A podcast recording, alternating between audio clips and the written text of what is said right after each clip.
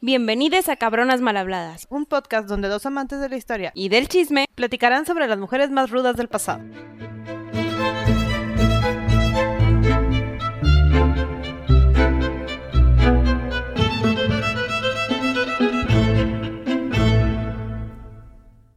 Hola Sandy, Hola Gaby. bienvenida a uno de los capítulos que creímos que iba a durar media hora. Hasta ahorita estamos evaluando, entonces puede ser que este se haga un capítulo de dos partes, dependiendo de qué tan largo sea para no agobiarlos. Pero pues ya veremos, ¿verdad? a ver en qué resuelve la plática. si se dan cuenta que dice parte 1, sí, lo tuvimos que cortar. Eh, Es un breve adelanto. Perfecto, pues hoy vamos a hablar de una super actriz asasasasasasa. Sí, época de oro del cine, de esa mágica y especial. El cine se veía un poquito más fingido, un poquito más raro, a algunos no les gusta, pero wow con la vida de esta mujer. ¿Cómo La neta que sí. Estamos hablando de que es esta época de gloria entre los 40 a los 80 Más o menos. este, donde todo era muy exagerado, como súper, súper exagerado. Todo era súper dramático. Entonces tenemos a Elizabeth Rosemond, Rosemond Taylor.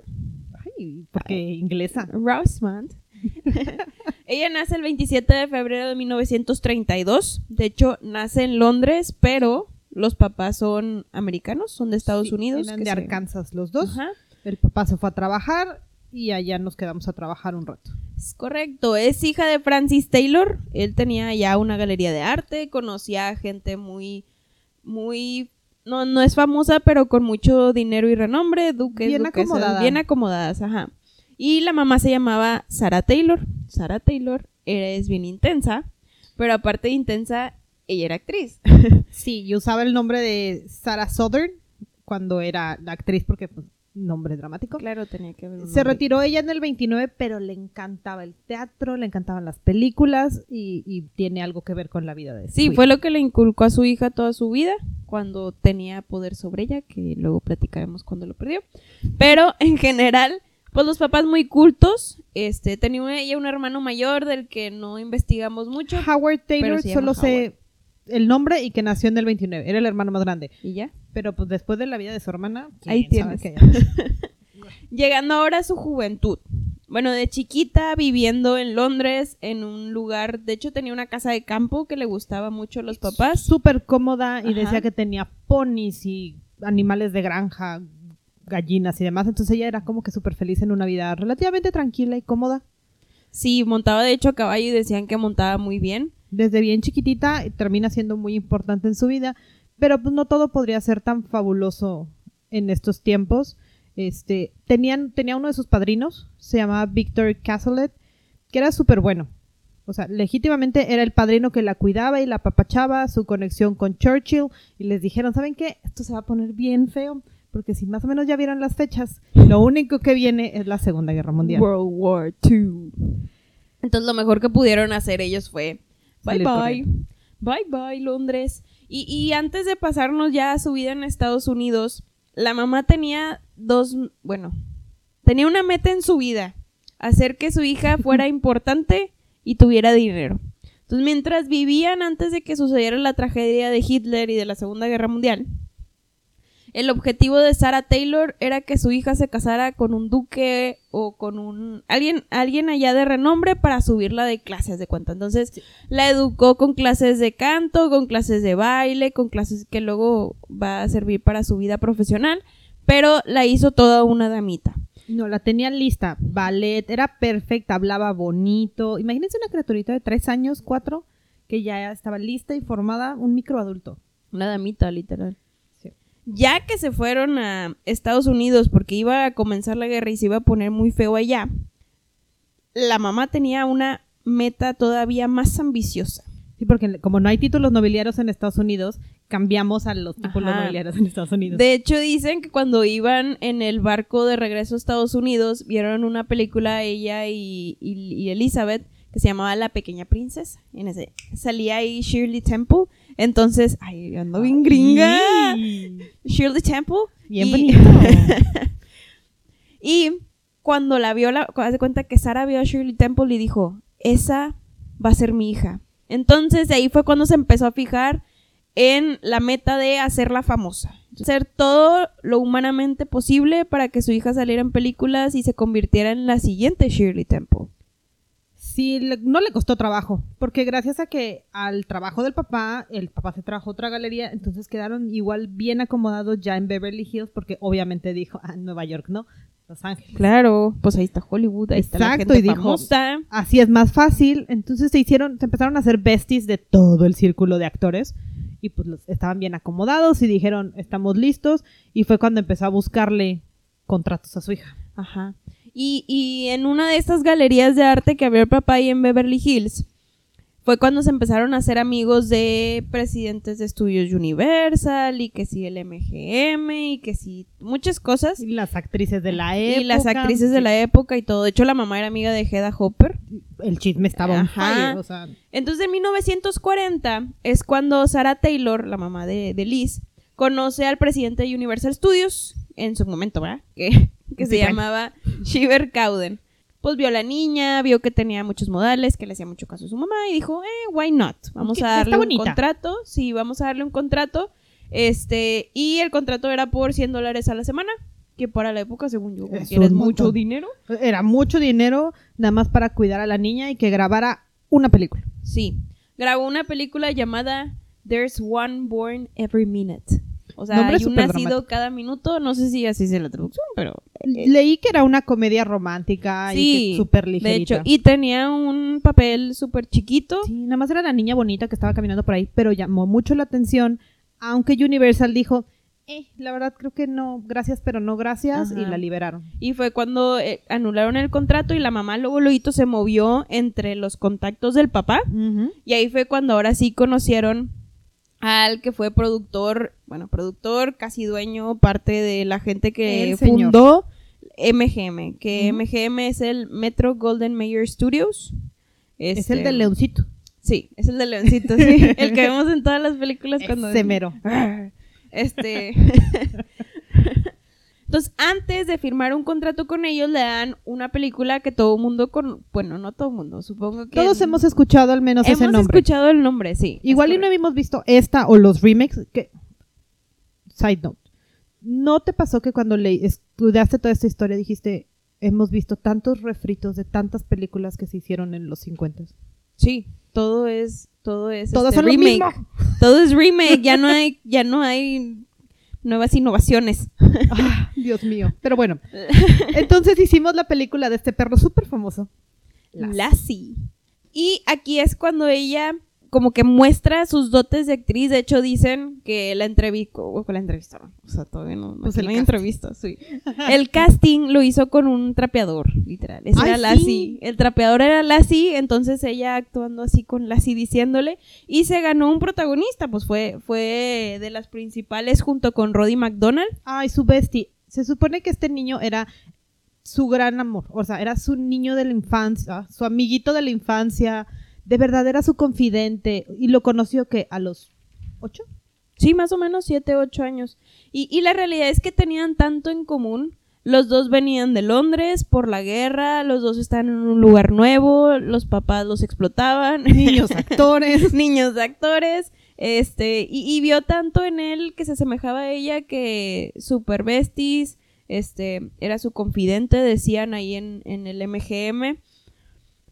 Y antes de pasarnos a ver cómo le fue con Lassie, es importante mencionar que el perrito Lassie ganaba más dinero que ella a la semana.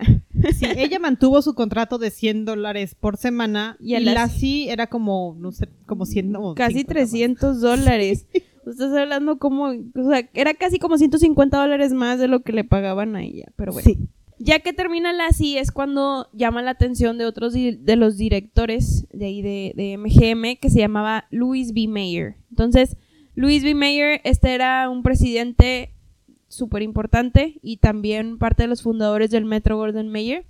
Y en 1943 es cuando ahora sí ya firman un contrato.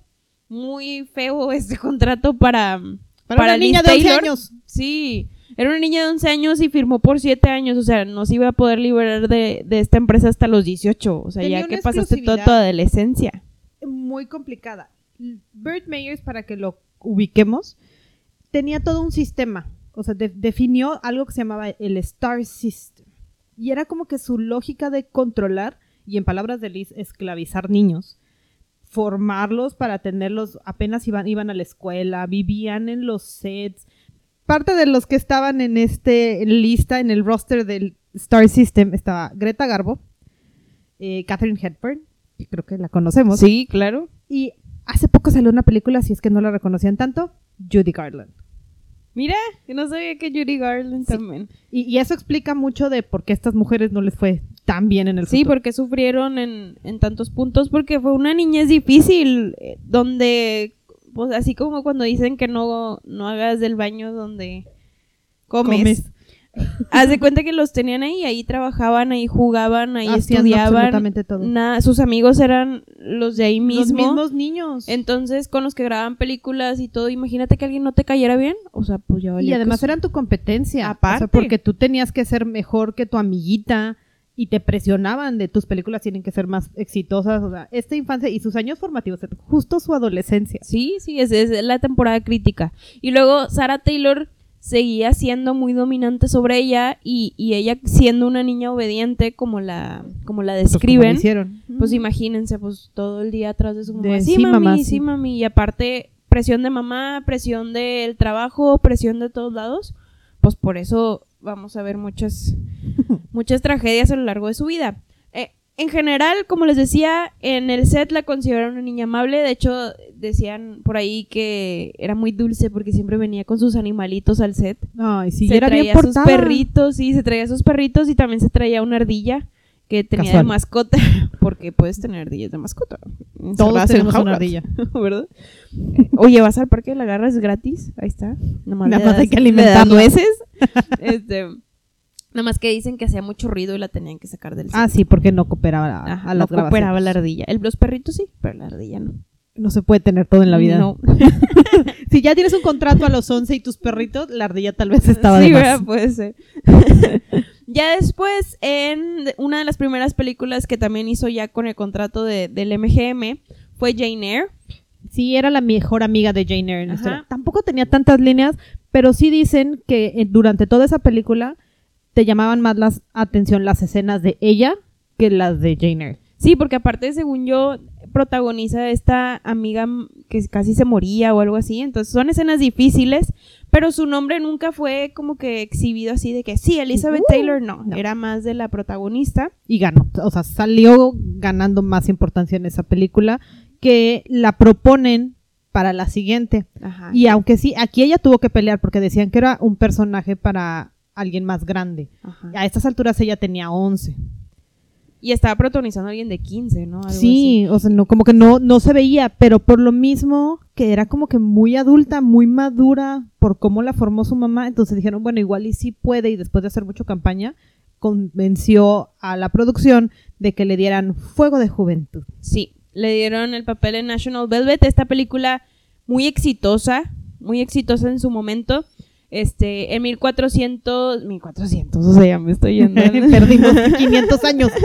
en 1943 fue cuando empezó el rodaje de, de Fuego de Juventud, como dijo Gaby, y protagonizaba a Velvet Brown, que se parecía mucho a, a cómo era ella. A mí me impresiona que muchos de sus papeles la reflejan a, a sus épocas de vida, ya sea si estaba en la adolescencia o ya, ya cuando fue adulta, siempre como que le daban un papel que proyectaba su personalidad. Y no era que se los escribieran como ahorita, que dices, ay, lo voy a No. escribir para tal actor. Cuadraban perfecto. Sí. Era una niña, Velvet era una niña que le gustaba competir en hípica, sabía montar, en parte por eso le- se lo dieron, porque era de las pocas que sí sabía montar. Entonces, pero se disfraza de niño para poder ganar la competencia, porque... No, las la niñas no podían. Obvio no, las niñas no se pueden subir a un caballo. Entonces, le dan el papel y lo hace fabuloso. La Sí. película rompe todo de la época. Sí, pero aquí sucedió una tragedia durante el rodaje y esa bueno. tragedia la siguió a lo largo de toda, Toda su vida. su vida. Se cayó en una de las escenas del caballo y se lastimó la espalda. Entonces, van a escuchar qué pasó con esta lastimada espalda a lo largo de los años. Nunca se le quitó, siempre se tuvo que aguantar el dolor. Pero Como eso no la detuvo. Sí. Ajá. Pero eso no la detuvo y siguió buscando el éxito. Claro, porque eres una niña de 11 años Sí, que claro. no se le puede acabar la vida porque te faltan 6 de contrato. y pues digo, hay que terminar de trabajar. Y, y como quiera, ya que terminó este Fuego de la Juventud, le triplicaron el sueldo por el éxito que tenía. Ya ganaba 300 dólares, ya igual que la sí. O sea, Este, Ya, ya alcanzamos a la sí, esa era la meta. ganó ya 300 dólares semanales y Louis B. Mayer fue cuando empezó a explotarlo un poquito más. Ya le hacían entrevistas, le tomaban fotos, publicó de hecho un libro sobre su ardilla Claro, que se llamaba la vida de la ardilla. Nibbles y yo, porque la Oh. ardilla se llamaba Nibbles. O te das cuenta que si era una niña. Sí, claro, no, pero ¿cuántos años tenía? O Como sea, 13. No, tenía más de 15, o sea, más de 15 no tenía. No, era una y niña. Ya era escritora, ya ganaba 300 dólares a la semana, ya era conocida nacionalmente y, y pues la sí, la digo, las diferentes películas en las que salió fueron traducidas y todo, entonces ya, ya tenía renombre un Ya. poquito O sea, internacional. llevamos como cuatro o cinco películas. O sea, a los 13 yo apenas iba a la secundaria. Es que los explotaban ahí en la Meyer, o sea, parecía era Intenso. película tras película tras película, no no paraban porque pues era dinero, tiempo, dinero, gente, dinero.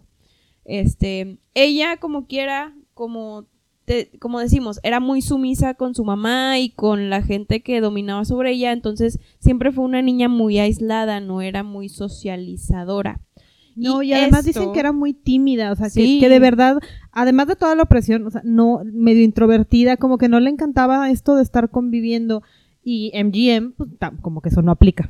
Sí, y como sabemos en muchos casos de niños actores muy jóvenes, Nada bueno el puede salir. oprimirlos solamente ocasiona rebelión. Y fue cuando Liz empezó a agarrar un poquito más de, de como que valentía para enfrentarse hacia aquellos que, que la agredían en general. Sí, ya fue cuando empezó a decir de yo hago entrevistas cuando yo quiera, yo voy a, yo quiero ser una persona normal, o sea, y, y si no, ¿sabes qué? Córreme. ¿Sí? Basta, ya no quiero seguir actuando, rompe mi contrato que todavía le quedaban como un par de años. ¿Sabes qué? Ya. Y fue cuando supo que fue valiosa, cuando no la Cuando corrieron, no la corrieron. por responder. Y una, una escena muy padre que, que nos describe, bueno, que leí, ¿verdad?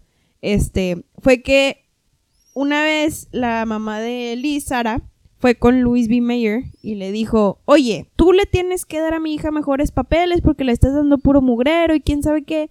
Y Louis B. Mayer dijo, ¿cómo esta mujer me va a estar diciendo a mí qué hacer si yo soy el productor máximo y todo eso? Entonces ahí Liz se empezó a enojar mucho porque pues sigue siendo su mamá. Y fue cuando, cuando tuvo este enfrentamiento con Mayer que le dice, a ver, Mayer, Ya me uno, discúlpate con mi mamá. Dos, si no te disculpas, bye bye, eh, yo me voy con otra persona y bye contrato y todo. Y, y aquí fue donde no la despidió y, y dijo, Dijo, ah, voy. Sí, valgo. así de valiosa soy. y pues imagínate reconocer esta, o sea, este sentimiento de que, oye, sí soy valiosa en tu adolescencia. Cuando estás creciendo y apenas estás forjando tu personalidad. Este, y pues, pues así resultaron, o sea, est- estos acontecimientos resultaron en muchos actos que hizo a lo largo de su vida. Porque se dio cuenta que si levantas la voz puedes conseguir más cosas. A veces puedes estar blofeando, pero mientras estés con toda la seguridad y, y lo que le decía a su mamá de igual y no tienes que ser hermosa para estar en Hollywood, aunque ella sí lo era, ¿verdad? Pero para no te tienes que decir, pero mientras proyectes confianza vas Ya a llegar ganaste. del otro lado. Ya. ya ganaste. Entonces, ya llegamos a una fase de adolescencia donde Elizabeth pues empieza a Ahora verse todavía más bonita de lo que ya era y eh, agarró este mm, hobby de arreglarse, vestirse bien, saber qué ponerse, saber todo porque damita. Le gustaba, o sea, Sí. le gustaba verse bien y estar a la moda. Y estamos en esa época en la que maquillaje bien pesado. Ajá, pelo de te duermes prendido con cosas en la cabeza. Sí. Este, y, y, y eso solo hizo que llamara más la atención. Y el mayor, obviamente, pues agarró ventaja de esta atención. Hizo varias películas que tuvieron éxito, entre ellas Life with Father, Vida con Papá, en 1947. Aquí estaba, por ejemplo, con William Powell y, y, Ben, y, Con y Irene que son supernombrazos. Y aquí ya, ya no era una niña, aquí ya, ya ella actuaba como una joven atractiva, madura, y fue como que esa transición, donde la gente ya la empezó a ver como pues alguien atractivo, romántico, eh, alguien a quien conquistar. Así, y empezó ya a tener un par de relaciones, así como de que, ah, mira, puedo tener novio, y mira, un hombre, y entonces se le ocurrió, así como su mamá tenía un plan cuando ella nació, ella dijo, espera, mi ticket a la libertad es el matrimonio. y vaya que lo aprovechó porque se casó siete veces. Ahorita vamos a ver. Sí. Empezó bien chiquita. Ah, Para estas alturas tenemos como 16, 17. Sí. Imagínate a los 16, 17 decidir, si me caso, soy libre. Ujú. Según ella, ¿verdad? Porque iba a ser libre de su mamá, iba a poder tener más poder y tener más voz, entonces iba a poder defender y, y dijo, estoy lista, empezamos a buscar novio. Así fue como también llegamos a Place in the Sun, que es la siguiente película. Sí, pero antes de eso, acuérdate que hizo Little Woman. Ah, Sí. Gaby, esa película nos gusta Perdóname, mucho. mujercitas, las perdí. Entonces, antes de, de The Place in the Sun, Un lugar en el sol, graba Little Woman, Mujercitas. Aquí, obviamente, tenía que tener el personaje que la caracterizaba. Era obvio que era Amy. El personaje así como más ruidoso. Testarudo, como que de espíritu libre, yo bailo y canto y todo. Y yo me lo merezco todo y me voy a casar súper bien Sí. y voy a llegar bien lejos. Se nota que nos gusta este libro. y, y cuadró perfecto con ella. Y si tienes toda la razón, no sé cómo se me olvidó este personaje perfecto. No pasa nada, suele pasar. Otro que representaba su vida perfecto. Sí, sí, no, era hacía clic específico. Ya que termina mujeres, sí. ya que termina mujercitas, ahora sí graba un lugar en el sol y aquí ya tiene unos 17 y 18 años, o sea, ya se puede casar Ya y adultos. fue, ajá. Y aquí conoció a gente importante que, que va, o sea, durante esta grabación fue cuando conoció a gente importante en su vida. Entre ellos Montgomery Cliff, que era parte del elenco, de hecho era su co-star Otro de su sus muy buenos amigos. Ajá. El tema de Montgomery Cliff es que vivía en una época donde la sexualidad era muy criticada. Entonces este personaje era gay y siempre vivió oculto, digo, Sí, obviamente no, ya de grande ya no, pero lo dice y Ajá. sobre todo con lo que pasa después nos enteramos de pues, de su orientación, pero siempre han dicho que Liz era muy abierta y no le importaba y era muy estaba Sí. muy cómoda y sentía que en ese momento la comunidad necesitaba como apapacho, entonces ella era la mamá que podía estar acompañándolos. Y algo de lo que caracteriza mucho a Liz es que siempre tenía este amor de madre que le quería dar a todos. a Entonces, todos. eso era contraproducente. Digo, era bueno, pero también contraproducente porque nada más se rodeaba de gente que necesitaba este amor de madre, o sea, gente conflictiva, o sea, gente que hacía que su vida fuera muy difícil. Sí, ella tampoco era una persona muy entera y se rodeaba de gente no tam- tampoco tan entera. Entonces, pues bueno, pedacitos de gente iban formando lo que iban avanzando. Cliff, la verdad, le- le- ahorita les seguimos contando porque crecen juntos, o sea, vamos haciendo diferentes Sí, siempre fueron películas. amigos, siempre fueron amigos y, y la realidad es que se dice que Liz como que lo, le gustaba, lo quería, nada más que pues era gay, no, Sí. no, no era ese tipo de amor el que buscaba Montgomery. En el Inter, en el que se hace amiga de Cliff y todos bien felices y contentos, es que conoce al super heredero de la familia Hilton, Conrad Hilton, que le decían Nicky Hilton. En este entonces ella tenía 18, Nicky tenía 23 Nada mal. pues uno enamorado de Hollywood. La verdad es que ella siempre dicen que buscaba este amor súper romántico. Sí.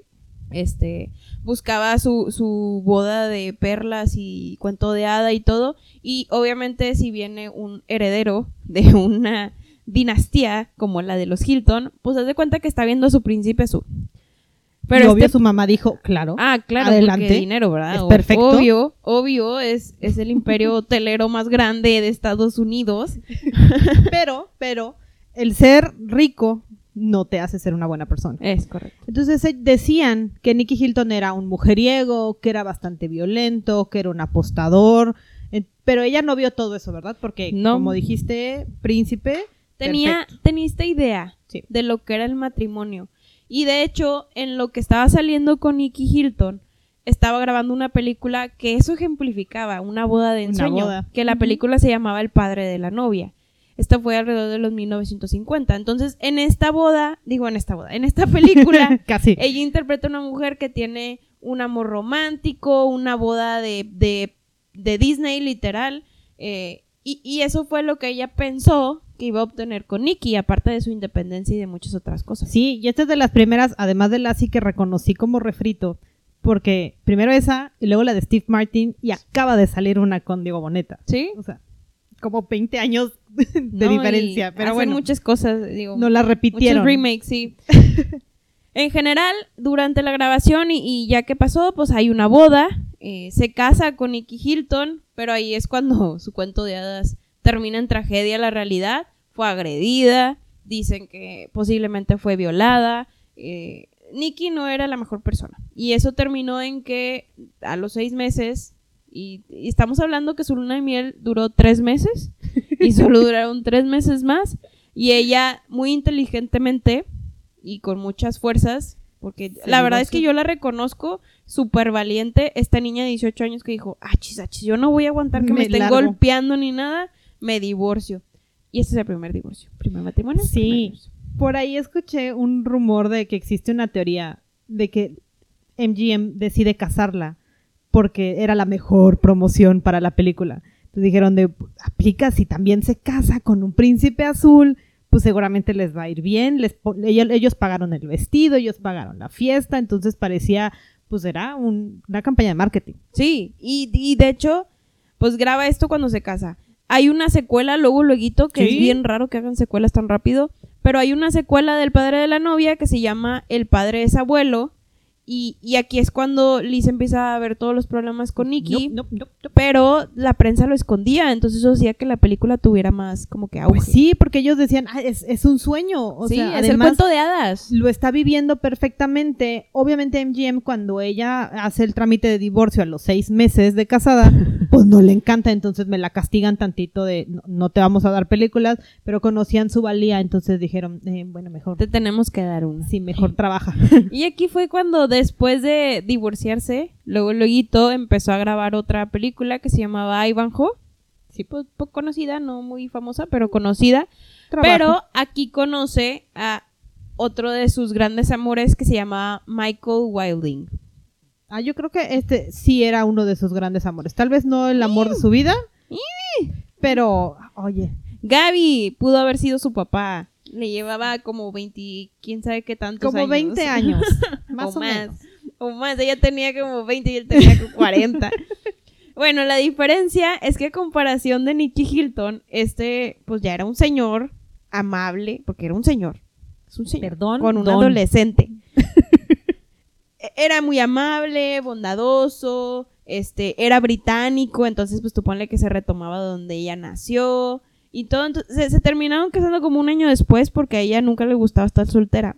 Es que yo creo que era de las personas que no sabía estar solas. Sí, sí, O de sea, acuerdo. siempre necesitaba una pareja Y- cerca. Y yo siento también que era la ideología de que el matrimonio la, la iba a hacer libre y feliz. Como que estaba buscando ese tema de siempre tengo que estar casada o con alguien, no puedo estar sola. Total, se casaron en 1952 y aquí es cuando Taylor como que cumple uno de sus sueños, que es ser mamá, cuidar a la familia, sí. porque ella, como, como dijimos, era muy materna. Sí, y sigue mucho la tradición. Entonces tenemos a Michael Jr., que nació pues por el 53, más o menos. Ella seguía trabajando, puso una micropausa para poder ser mamá un rato y como tenía un contrato de exclusividad, pues MGM le seguía pagando. Ya para estas alturas ya ganamos como 500 dólares. Ya, ya, Ya le ganamos ganando a- mejor. Ya le ganamos bien a Lassie. Y luego tiene otra criatura en el 55, otro niño. Ajá. Entonces tiene a Michael y a Christopher. Ella estaba en su ambiente muy feliz, pero su matrimonio no lo era tanto.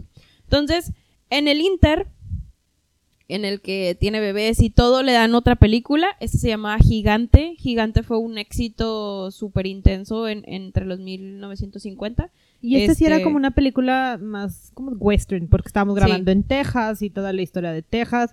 Y pues porque siempre hay un hombre protagonista en las películas, pues teníamos que conocer pues, más gente. Ajá.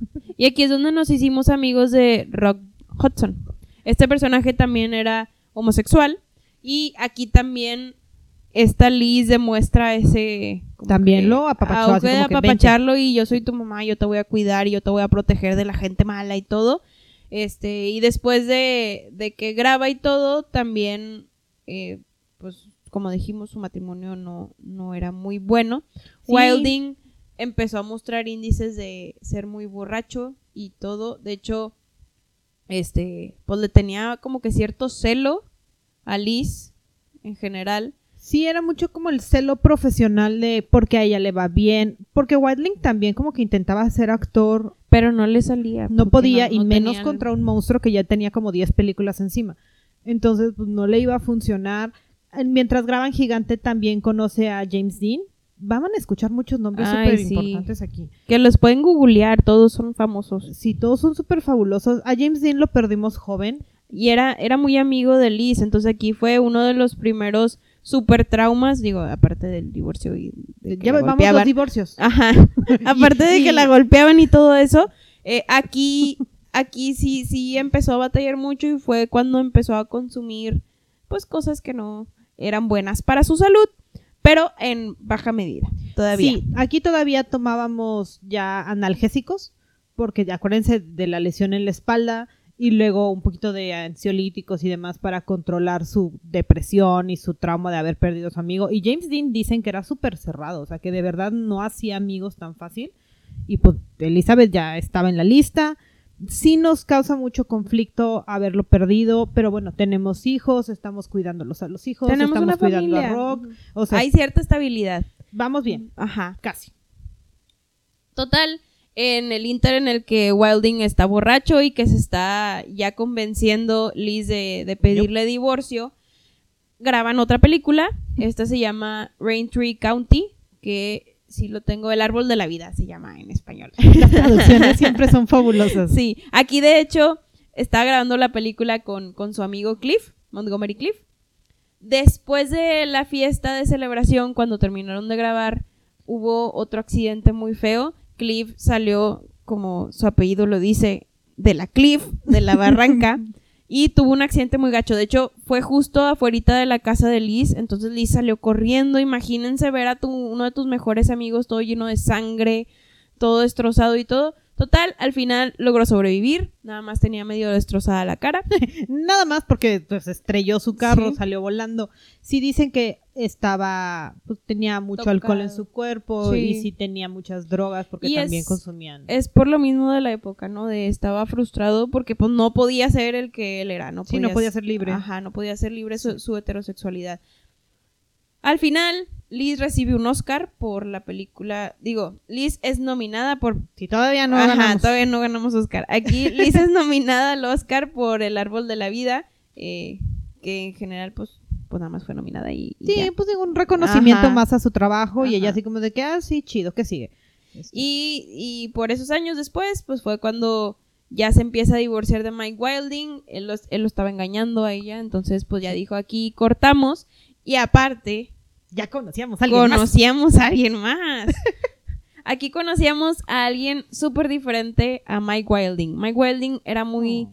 reservado, siempre vivió a los pies de su esposa, nunca supo apreciarla como es. Y luego llega alguien como Mike Todd, Que ya era poderoso, que no le importaba que ella fuera más exitosa. ya tenía aspiraciones, era muy diferente. Nada. O sea, imagínate que estás con alguien que es más, más como que sumiso y siempre te agarra rencor y luego alguien que aprecia lo que haces y aparte te ayuda y aparte juntos van a ser súper poderosos y todo. Mike Todd, de hecho, fue el productor que hizo la primera película de La Vuelta al Mundo en 80 días, porque ya sabemos que hay un remake, pero pues tenía, cuando la sacaron en esos tiempos era la película, tenía efectos especiales y todo. Era que. La verdad, esa sí ya la vi. Wow. O sea, Sí. Y es de las primeras a color. Es de las pioneras de, Sí. de, de muchas cosas diferentes. También ganó el Oscar a Mejor Película. Sí. O sea, sí, estaba llena de premios. Y ya era un hombre acomodado, un hombre entero. Y dijo, alguien a quien admirar, no Sí, al contrario. Correcto. Mm. Y, y en general, también parte de lo que le gustaba de Mike es que Mike le gustaba ser muy extravagante.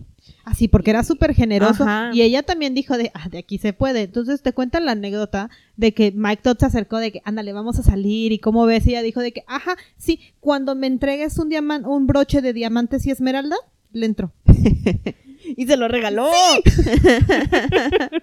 Y ya Y- dijo, bueno, pues ok, va. Ajá, si me caso contigo. Sí me ¿por qué gusta. no? Entonces, es una vida 360 para Liz. Liz se fue de, de algo tranquilo a una vida de excesos, de extravagancias, de joyas, de lujos, de cosas que le daba Mike.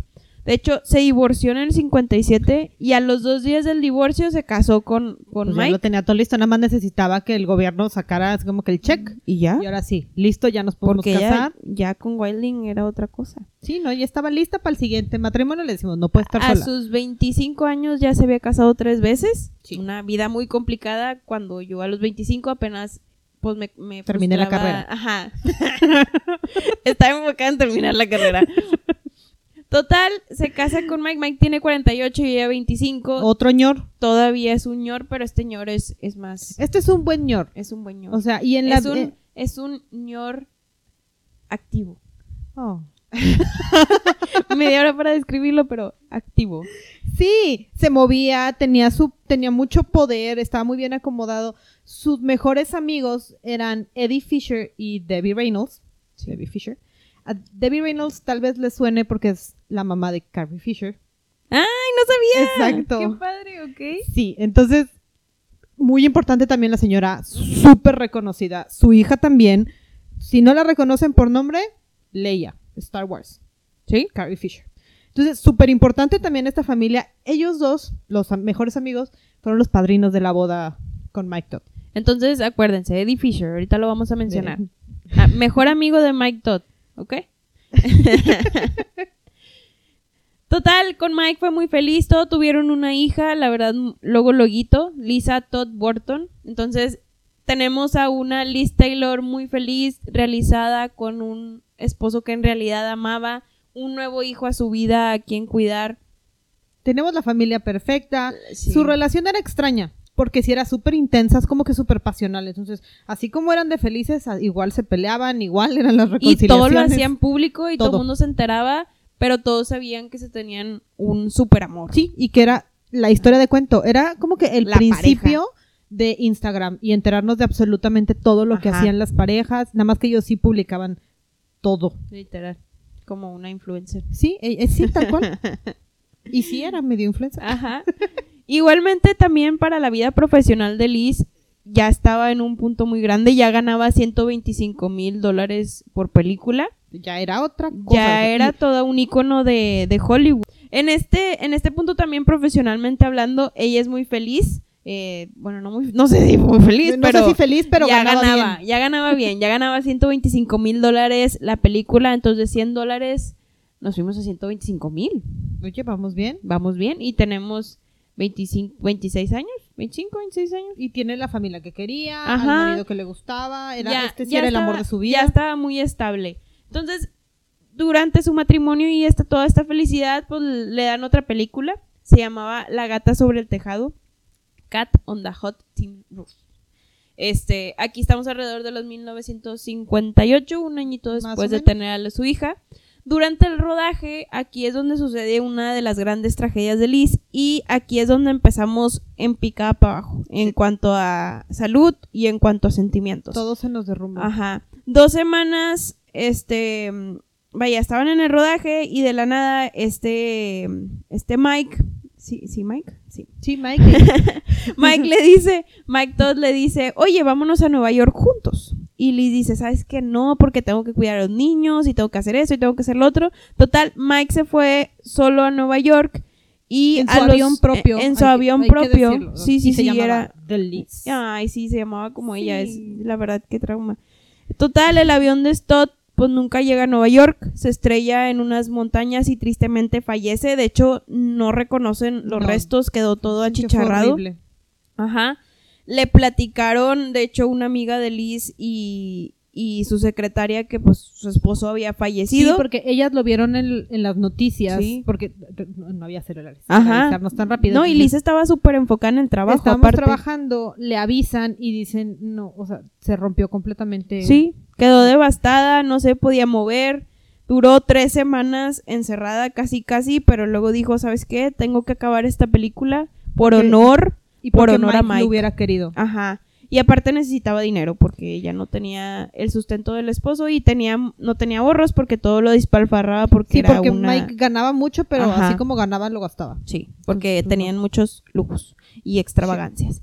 Total, este termina la película y es cuando la, lo- la nominan por segunda vez a los Óscares. Este, Este tampoco lo ganamos. no, ese tampoco, pero fue una segunda nominación. vamos, ahí ya vamos. éramos más reconocidos. No creo que le haya hecho muy feliz en este año con todas sus tragedias, pero, Pero fue reconocida por su trabajo.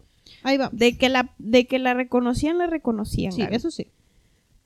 Total, en su depresión, Pues, bus- tenías que buscar quien te ayude, de quien acompañarte, alguien que te escuche. un que- amigo a tu lado. ¿Por que- qué que- no mi padrino? Claro. ¿Te Mi acuerdas? padrino de bodas. El mejor amigo de mi marido. Eddie Fisher, ¿se acuerdan? Claro.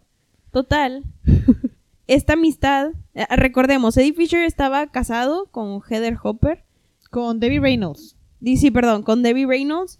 Este, tenía dos hijos. eh, pues ya Tenía una vida. familia estable, ajá. Pero al acercarse a Liz, pues hubo algo más que, Fireworks. que amigos, sí. Todo se terminó en un romance y, y Liz como que lo veía como aquella persona que está, o sea, que le recordaba más a todas de cuenta. Asumió que si eran mejor amigos, deberían de ser igual. Muy parecidos. Ajá, pero no lo eran. Eran, Era eran, todo lo contrario. eran todo lo contrario, eran muy diferentes.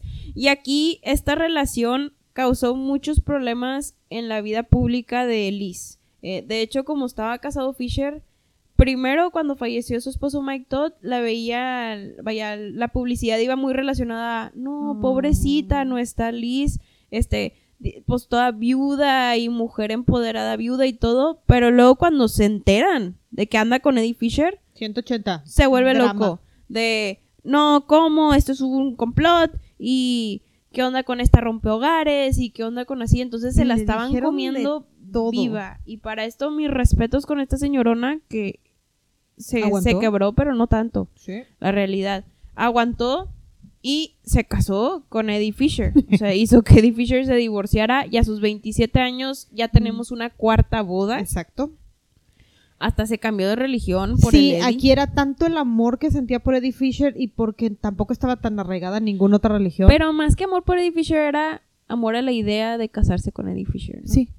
Sí. Bueno, sí, tienes toda la razón, Ajá. porque necesitábamos otro hombre a nuestro lado. Sí, no podíamos Nos solos. convertimos al judaísmo y tomamos el nombre de Elisheva Raquel, porque hay que cambiar de nombre. oh, porque nos tenemos que llamar Fancy. Sí, pues porque es nombre judío. Fancy. Entonces, pero Eddie Fisher también está contento, así como sí, de que "Ah, claro. gracias. Claro, porque pues la siguió y, y- y- tú ponle que yo creo que no era religiosa ella, pero Pero bueno, pues mira, sí, cumplió con lo que tenía que cumplir. con el checklist. Sí. Check. Total, se casó en el 59 y durante ese tiempo también estaba rodando otra película que se llamaba De repente el último verano. que era o protagonizaba a este personaje seductor rompehogares, o sea, muy similar, a- similar. A, la época en la que estaba, o sea, aquí los Meyer eh, los Perfectos, o sea, MGM ellos estaban abusando de la publicidad con Sí. ella y le daban papeles que sabían que iban a tener mucho auge. Y a ella no le encantaba, pero No. en parte la estaban comparando con Marilyn Monroe. Entonces para ella era como un halago, así como de Sí. que bueno, ok, Sí, sí, claro. o sea, sí puedo llegar a, a Más ese porque nivel. sabemos el icono que era Marilyn. Monroe, que luego hablaremos Ya de ella. Total, ya después de, de de repente el último verano, también le dan otra película con, con un protagonismo similar. Era un personaje que no le gustaba.